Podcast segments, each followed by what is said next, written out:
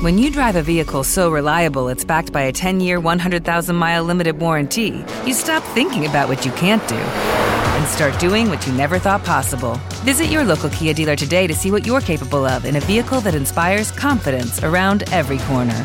Kia, movement that inspires. Call 800 333 4KIA for details. Always drive safely. Limited inventory available. Warranties include 10 year 100,000 mile powertrain and 5 year 60,000 mile basic. Warranties are limited. See retailer for details.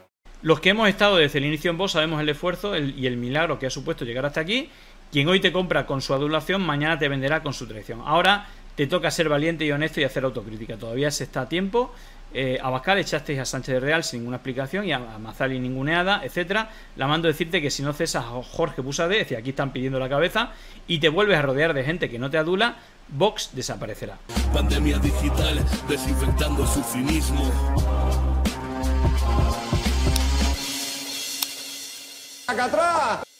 El hecho que Iván Espinosa de los Monteros, más allá de la crisis y de los dardos que vuelan por todas partes, hay otra cuestión que, pasa que, bueno, es la sustitución, quién sustituye en el escaño de, Iván Espinosa de los Monteros.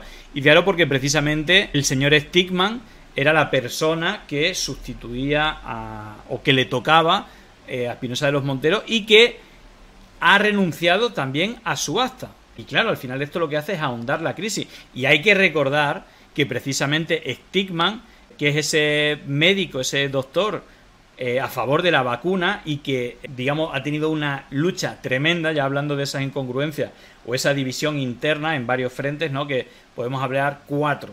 Cuatro frentes que ha atravesado por el medio a, a Vox. Evidentemente, uno es el que se está exponiendo, simplificando mucho la cosa, ¿no? De ese frente liberal que representaba Iván Espinosa de los Monteros frente al, a la subida en el poder del propio Busadé, ¿no? Esa pata más falangista, nacionalista, estatista, social, si lo queréis llamar así. En, bueno, en todo caso sería, resumiendo mucho, en, a nivel económico es una de las principales divisiones y que es real, pero no explica toda, eh, toda la división que ocurre.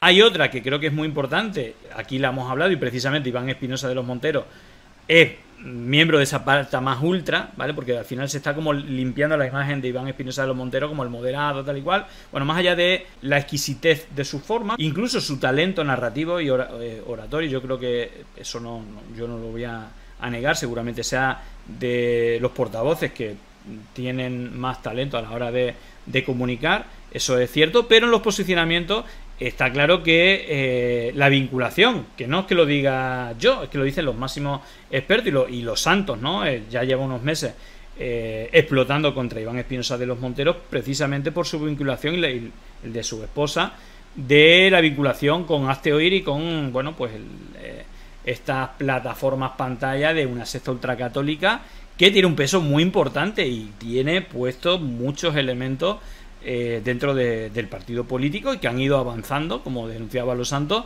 Y no solamente eso, sino también en la creación de medios de comunicación. Los Santos, bueno, ponía 7NN, que ya sabéis que es un medio financiado por eh, patronos de la Fundación Francisco Franco, que ya no existe, eh, y también a estado de alarma, ¿no? Incluso con Vito aquí le decía el negro de negre, ¿no? Y ahí hay una batalla que puede ser más por intereses, ¿no? De, del reparto, ¿no? O el casito que le hacen Vox a estos medios de comunicación. Habría una tercera pata que son otanistas o duguinistas, y, ojo, en España los máximos referentes del duguinismo y de esa, ese intelectualismo imperialista o zarista de Putin, incluso de en contra de, la perversión del occidente, ¿no? De, de tener diversidad a la hora de la orientación sexual o de acabar con la familia tradicional, ¿no? Eh, digamos, ese movimiento anti-wok, eh, también representado ahí. También eh, creo que divide al partido, incluso diría, y este es el cuarto, muy relacionado con Stisman, precisamente los negacionistas del COVID o de otras, digamos, conspiraciones, y luego los que eh, defienden a, digamos, el... Eh, bueno, pues la ciencia, ¿no? Porque no solamente hay negacionistas del COVID, sino también del cambio climático, etcétera, y con un peso muy, muy importante, ¿no? Evidentemente el partido político donde insufla y lanza eh, este tipo de, de conspiraciones y, y, que luego yo creo que también hay cierta división. De hecho, Stickman ha sido atacado precisamente y yo creo que es uno de los motivos por el cual renuncia al, acta, no sé en qué división colocarlo, donde eh, en las otras categorías, pero sí que la coloco en la defensa de la ciencia, algo no muy bien visto dentro de, de Vox, ¿no? Y esto al final eh, lo que ha provocado es que, bueno, pues quien, quien haya, digamos, ha habido claramente un ataque despiadado contra, contra él y Carla Toscano sí que sería más del gusto, ¿no? Eh, de, estas conspiraciones también negacionistas del, del machismo etcétera, ¿no? Sin hablar de la, la vena ultracatólica también evangelista que, también alimenta algunos de, estos frentes. Y que luego no hay divisiones ahí, pero me hace gracia, ¿no? Cuando se habla de la división falangista, ¿no? Como que ha perdido peso Ortega Smith frente a Busadet. Bueno, Ortega Smith es un falangista de cuidado. Y Iván Espinosa de los Monteros está pegado a, sobre todo su mujer monasterio, ¿no? Pero al final, más allá de la vinculación con organizaciones como Asteori, lo que creo que había aquí es un movimiento de, poder y que algunos de, los rumores que, se han dicho es que el movimiento de Iván Espinosa de los Monteros, más allá de su salida educada ¿no? en esa rueda de prensa diciendo que no se va de Vox, simplemente se va de la primera línea por cuestiones personales, eh, lo que trasciende también es que el principal motivo y que ha tenido lucha un enfrentamiento con la dirección es porque desde la dirección se quería relegar a Monasterio a un papel secundario enterrado debido a los malos resultados o que o a su acercamiento a lo mejor a estos eh, grupos, no lo sé, pero que ese es el principal motivo, que casi siempre es el principal motivo de la, de la explosión a nivel interno en los partidos políticos, ¿no? Entonces, bueno, ahí vamos a ver a, a Carla Toscano, que, bueno, más de lo mismo, discurso, bueno, pues creo que tremendo. Incluso, ¿no? Hemos visto también cómo en la derecha, ¿no? No solamente Jiménez Los Santos, dentro de la derecha también se están haciendo ataques, yo creo que bastante potentes contra sectores de, Vox. Vimos incluso un artículo, creo que en Vox Populi, donde Manso, de la pata neoliberal, decía Vox no tiene futuro e incluso decía que era un partido estalinista. Y también eh, artículos como hay algunos que blanquean a uno, otros que, que, no, pero lo que es innegable es, más allá de todos los ataques de, de los santos, por ejemplo, artículos como este del, del español, que bueno, hablaba de las espinosadas, las quedadas de Rocío Monasterio con sus poderosos 700 eh, familiares políticos. El patriarca de la familia desvela al español cómo mantiene esa curiosa tradición tratando de reunir a los más de 700 miembros del linaje una vez cada cinco años, ¿no? Claro, si tiene algo de Iván Espinosa de, los Monteros es su vinculación a cierta élite económica, no ya la de su padre, sino también es el linaje, ¿no? Los apellidos compuestos y, y todo este asunto, ¿no? No sé si también eh, Los Santos le achacaba lo del marquesado, su fortuna, o luego también que no paga a, sus trabajadores, ¿no? Con la mansión esta, bueno, eh, sus problemas con la justicia, etcétera. Bueno, ese día eh, unos llevan colgada de la pechera una etiqueta de color naranja, otros lucen de color verde. Más allá, uno se los encuentra con el distintivo azul. No faltan, por supuesto, los amarillos. En cada una de ellas aparece también un número individualizado y un nombre e indicaciones específicas de la parte de la familia de la que proceden. Cuando llega la jornada de la gran reunión, cada miembro prepara la noche anterior el color que le corresponde. Es la insignia característica inolvidable que se lo coloca en el pecho y que le diferencia. Eh, ayuda al resto de componentes de la inacabable estirpe a saber de qué sector procede cada uno de los invitados. Un requisito imprescindible para acudir a la celebración. No sé si estáis viendo la serie Sucesio, pero también estos encuentros familiares con mucho poder eh, también son habituales. Los Espinosa de los Monteros son una familia muy particular. Su linaje resulta tan extenso como inabarcable. Según sus cálculos, cuentan con más de 700 miembros entre su fila. La descendencia y los árboles genealógicos ascienden durante siglos, pero lo que, se está, eh, lo que está claro es que el sobrenombre está presente en las altas esferas de la sociedad española desde hace más de 100 años. No es casualidad, por tanto, la presencia a día de hoy de uno de los nombres más reconocibles se puede encontrar en el Congreso de los Diputados, Iván Espinosa de los Monteros. Eh, en fin, luego sin hablar de Rocío Monasterio. Pero bueno, mm, este es otro de los elementos que yo creo que es importante. Pero fijaros, creo que una de las cosas, aparte de las declaraciones y ese artículo de, Manso diciendo que vos no tiene futuro y que es un partido eh, estalinista y que al final eh, la dirección de, Vox ha llegado a convertir al partido en la caricatura que desde la izquierda se hacía de, de él, un partido de extrema derecha, etcétera, ¿no? Fijaros porque Víctor Sánchez Real, que es otro de los que, bueno, se quitaron del medio de cara a, las elecciones y, eh, él iba por Extremadura y de hecho pusieron a alguien que presumía, ¿no? De, que conocía Extremadura porque iba a cazar de vez en cuando. eh, bueno, más caricatura que, esa, pero es que real, de los señoritos, ¿no? De los ricos señoritos que van a Extremadura de caza. Pues fijaros este hilo de José Luis Sánchez que ratifica Víctor Sánchez del Real diciendo así es con movimientos internos que están pasando. Bueno, vamos a ver el hilo completo porque creo que, es importante, ¿no? José Luis Sánchez, que sigue dentro de Vox, es el expresidente de Vox Madrid, eh, pero que sigue en, Vox desde el día cero y que sigue. Eh, y fijaros la crítica que hace a la dirección nacional. La marcha de Iván Espinosa de los Monteros es una muy mala noticia para Vox y para todos los que iniciamos este proyecto. Primero se terminó con la democracia interna, yo pude ser el primer presidente de Madrid Vox sin ser fundador gracias a primaria, que luego se suprimieron. Y esto es una cuestión interna, es decir, todo lo que está pasando es a dedo, no es que sea el resultado de unas primarias, ¿no? Porque al final presumían eh, del tema de regeneración, pero al final rápidamente hemos visto cómo se habla de autoritarismo, incluso de, bueno, de eh, prácticamente una startup que viene a ser multinivel y que tiene un componente del control de todo lo que pasa, incluso del monetario, ¿no? Eh, con ciertas dudas si es legal o, no es legal. En todo caso, eh, para todos los que iniciamos el proyecto, ¿no? Primero se terminó con las primarias y él dice que pudo ser presidente eh, gracias a primaria, pero que luego se prescindió y al final fueron poniendo a quien quería la, dirección nacional. Luego dice, se prescindió de gente que lo dio todo por Vox desde el inicio, como eh, gente como Sánchez del Real o Mazalia Aguilar, a la que han ninguneado su arduo trabajo en defensa del campo español desde Bruselas y que consistentemente han silenciado desde Vox Europa eh, por orden, y aquí da el nombre claramente, de Busadé, para que no publicaran desde el perfil oficial de Vox Europa el gran trabajo de, de etcétera, etcétera. Y es la primera vez que digo esto abiertamente porque con todo el cariño y respeto que tengo a Santiago Abascal, te has rodeado de aduladores y no de gente que quiere lo mejor para ti, Abascal, y para España. Los que hemos estado desde el inicio en vos sabemos el esfuerzo y el milagro que ha supuesto llegar hasta aquí. Quien hoy te compra con su adulación, mañana te venderá con su traición. Ahora te toca ser valiente y honesto y hacer autocrítica. Todavía se está a tiempo eh, a echasteis a Sánchez de Real sin ninguna explicación y a, Mazali ninguneada, etcétera. La mando a decirte que si no cesas a Jorge Busade, es decir, aquí están pidiendo la cabeza, y te vuelves a rodear de gente que no te adula, Vox desaparecerá. Fijaros, el vaticinio sumado al de Manso.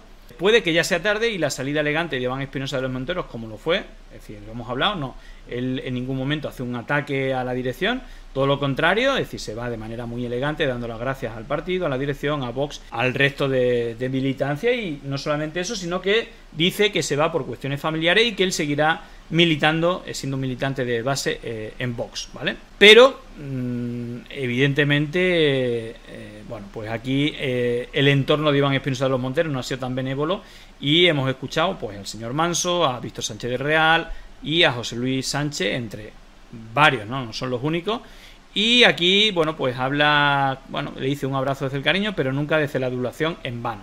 Ahí le queda eh, ese regalito a, a Bascal y sobre todo a Busadé, que pide la dimisión o le pide que lo cesen, ¿no? Aprovecho para matizar a los críticos de otros partidos, esto que ocurre en Vox y otros partidos pequeños es lo mismo que pasa en los partidos grandes, PP y PSOE, pero estos tienen un entramado de poder tan grande que es muy difícil desbancarlo. En varias cosas, sobre todo en esto último, pues podemos estar bastante de acuerdo, que es algo muy habitual de lo que pasa en todos los partidos políticos, solo que en este caso son partidos quizá, eh, en el caso de Vox, lo hemos visto con Ciudadanos, de quita y pon, eh, los quitan y los ponen según la conveniencia del termómetro político y si eh, le pueden traer un, un, beneficio. ¿no? Yo creo que por ahí van los tiros más allá de esas incongruencias que tienen dentro de, del partido político. Bueno, en todo caso, veía esta se han hecho muchos memes con todo con todo esto evidentemente. Este creo que es de, de los mejores. De hecho bueno pues lo han ido alimentando también ahí veis a Rosa Díez Girauta y bueno a Espinosa de los Monteros que buscará un sitio en soledad. Bueno quizás no tan en soledad pero que bueno evidentemente pues tiene tiene sitio en ese ostracismo que ya veremos si al final se reconduce. También están oyendo cantos de sirenas de, por parte del Partido Popular hay una cosa que a mí también me llama la atención, ¿no? El, el avío de Iván Espinosa de los Monteros que dice lo mejor está por venir, que es exactamente igual del que tiene Olona, que dice eh, lo mismo, lo mejor está por venir. Y no sé si esas casualidades al final se traducirán en algo, un nuevo movimiento, eh, un nuevo partido, eh, bueno, en fin, veremos qué es lo que ocurre. Pero bueno, os cuento esta bueno, última hora y parte del análisis que no hicimos el, el otro día y que esto parece que está, bueno, está latente y no, no, va a parar de, moverse, ¿no? Parece que esto es evidente. Pero vaya, yo recuerdo, ¿no? Con UPyD, que incluso algunos lo colocaban en la izquierda, que aparte de Rosa Díez, quien fue a la inauguración, fue Vargas Llosa, que ya sabéis que es el presidente de una de las fundaciones eh, de estas financiadas por élites económicas, la Fundación Internacional para la Libertad, y que sistemáticamente apoya. Eh, pero bueno, como, como dice precisamente eh, Munesai, será otro partido financiado por los de siempre. Pues tal cual, si lo hay, ¿no? Veremos, pero vemos como UPyD, Ciudadanos, Vox, ahora hay que reforzar el PP para tener una mayoría suficiente. Si le dejan, Ayuso sería la musa perfecta. Si hay alguien que representa, lo intentaron con Cayetana, pero le salió rana. Y bueno, pues Ayuso puede ser quien haga todas las. Bueno, pues los deseos húmedos, ¿no? De todas estas élites económicas que al final aspira, ¿no? Eh, al final que, defienda, que dé la batalla cultural y que ataque a la izquierda de manera rabiosa al mismo tiempo que defiende los postulados de estos dos, de todos estos think tank, una pata también ultracatólica. Eh, lo que pasa es que ella hace bastante bien los equilibrios, ¿no? De al final, bueno, como los elementos básicos, defender eh, los acuerdos, ¿no? Con la corona, con la iglesia del Estado y al mismo tiempo acabar con el Estado, ¿no? Es decir, que al final el dinero público vaya fondos privados, esa colaboración público-privada y se mantenga la figura del rey como jefe de Estado, los vínculos con la iglesia, etcétera. Fijaros porque también quiero recuperar esto de Willy Veleta para que veáis hasta dónde llegó la persecución política, ¿no? Eh, y, en qué términos, ¿no? Y que son muy parecidos a lo que ocurrió en América Latina y que por desgracia, eh, no sé si se, está volviendo a, una vuelta con estos discursos de odio y mentira de criminalización de una parte de la sociedad que en su momento se hizo y que tuvo como consecuencia esto. Y fijaros que el golpe de Estado vino amparado por eh, una negación de los resultados electorales Fijaros la, repetición de, elementos que no son nada casualidad. Fijaros el testimonio y bueno, la labor que hace Willy Veleta eh, con, familiares ¿no? de las víctimas eh, de los represaliados y de los asesinados, desaparecidos en, el golpe de Estado y en, la, y en la dictadura de Franco. Fijaros porque el testimonio es tremendo. Esperanzada de que van saliendo bastantes, los van sacando de, de tres en tres apegotonados y estoy muy ilusionada de que mi padre pueda salir. Él fundó UGT y fue presidente de UGT, presidente de la Casa del Pueblo. Y por ese motivo los del pueblo le quisieron quitar del medio. Cuando ellos ganaron, pues a la fuera que estorba, porque él quería el bienestar para las personas, quería que todos estudiaran, que todos fueran calzados, comidos, y eso a ellos no les interesaba. Querían que todos fuéramos analfabetos, que fuéramos con albarcas, y eso a ellos no les interesaba. Así que cuando ganaron, a mi padre les estorbaba y le quitaron del medio. Bueno, pues a mi padre le, ataron a un camión con una soga, le rociaron de gasolina y lo prendieron fuego. Esa es la muerte que le dieron a mi padre los cristianos, porque ellos eran buenos y cristianos, y los demás eran rojos y malos. Yo pensaba que mi padre... Eh, hombres de bien, ¿no? Que diría, que diría Feijó.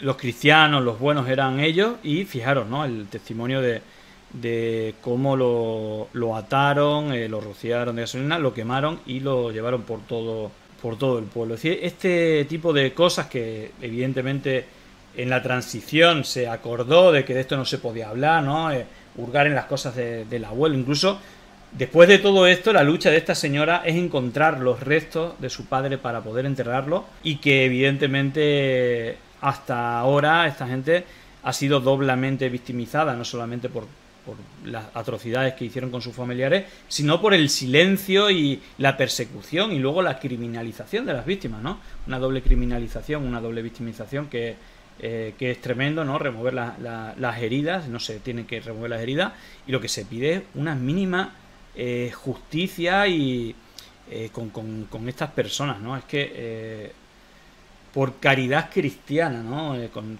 como decía, los buenos, los cristianos eran ellos, ¿no? Y a nosotros nos quemaban.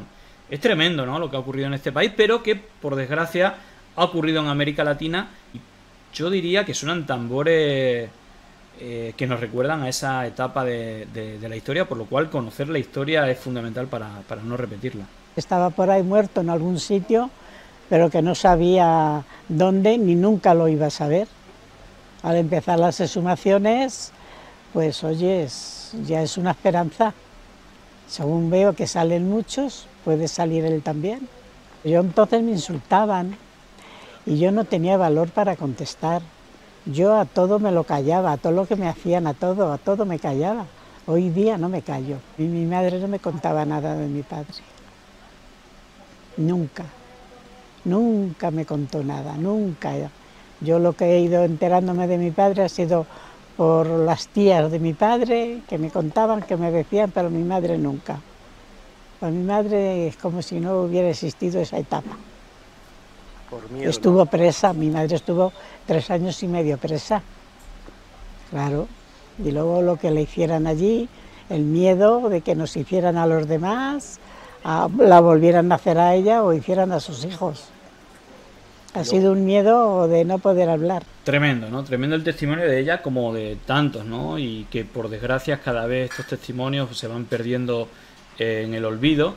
Yo recomiendo, bueno, eh, precisamente tuvimos aquí también a la autora de Dentro, un libro que estuvimos sorteando en su momento que precisamente habla de esa represión contra, contra las mujeres que fueron encarceladas ya durante el franquismo eh, por ser esposas, hijas de, asesinados, de víctimas todo esto quiere quedar en el olvido o darle la vuelta a la tortilla, decir que son ellos realmente, ¿no? Como hicieron con las Trece Rosas, que eran eh, asesinas, tal, unas niñas, adolescentes, eh, muy jóvenes, que fueron asesinados y que eh, les quieren darle la vuelta a la tortilla, que ellas eran unas criminales y etcétera. Bueno, os recomiendo también película que vi hace poco, Te estoy amando locamente, que habla desde la perspectiva del activismo del colectivo LGTBI cómo esa represión contra el propio colectivo LGTBI, pero cómo esa herencia franquista, eh, ese franquismo sociológico que tenemos en España está, bueno, pues no sé si renaciendo, pero que al final revictimizar dos veces a la víctima, no solamente por, mm, por, esa represión, por su forma de pensar, por su condición sexual, etcétera,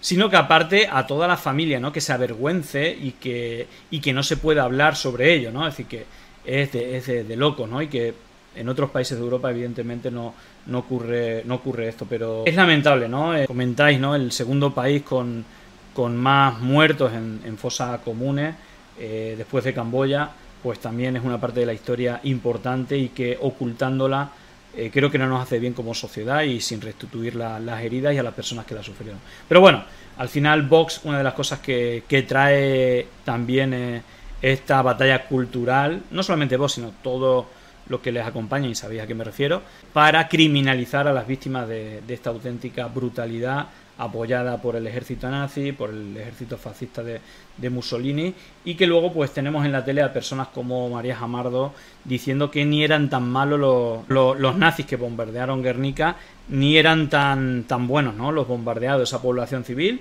que, fue asesinada sin ningún motivo. Y bueno, esto es lo que está ocurriendo, ¿no? Y es la vuelta a, todo esto, ¿no? Porque realmente, bueno, hay un franquismo sociológico y una, bueno, una educación, ¿no? Que, el franquismo le dio a esa parte ultra de la iglesia, porque en la, iglesia también ha habido luchadores por eh, la democracia y, y por la, la, libertad y los derechos humanos, eh, pero desgraciadamente quien ha imperado en la élite pues ha sido esa iglesia antidemocrática y luego pues esos sectores de poder no muy vinculado con sectores económicos como el Opus Dei y luego que vienen de fuera, ¿no? Como esta secta ultracatólica del Yunque o de los legionarios de Cristo, etcétera, que siguen teniendo vínculos muy fuertes con la élite económica y con la élite de la derecha política de nuestro país, venga del PP como la señora Botella, Esperanza Aguirre o Aznar o Mayor Oreja, ni hablemos, eh, o de Vox, ¿no? que vienen directamente de, eh, de, ahí. ¿no? Y luego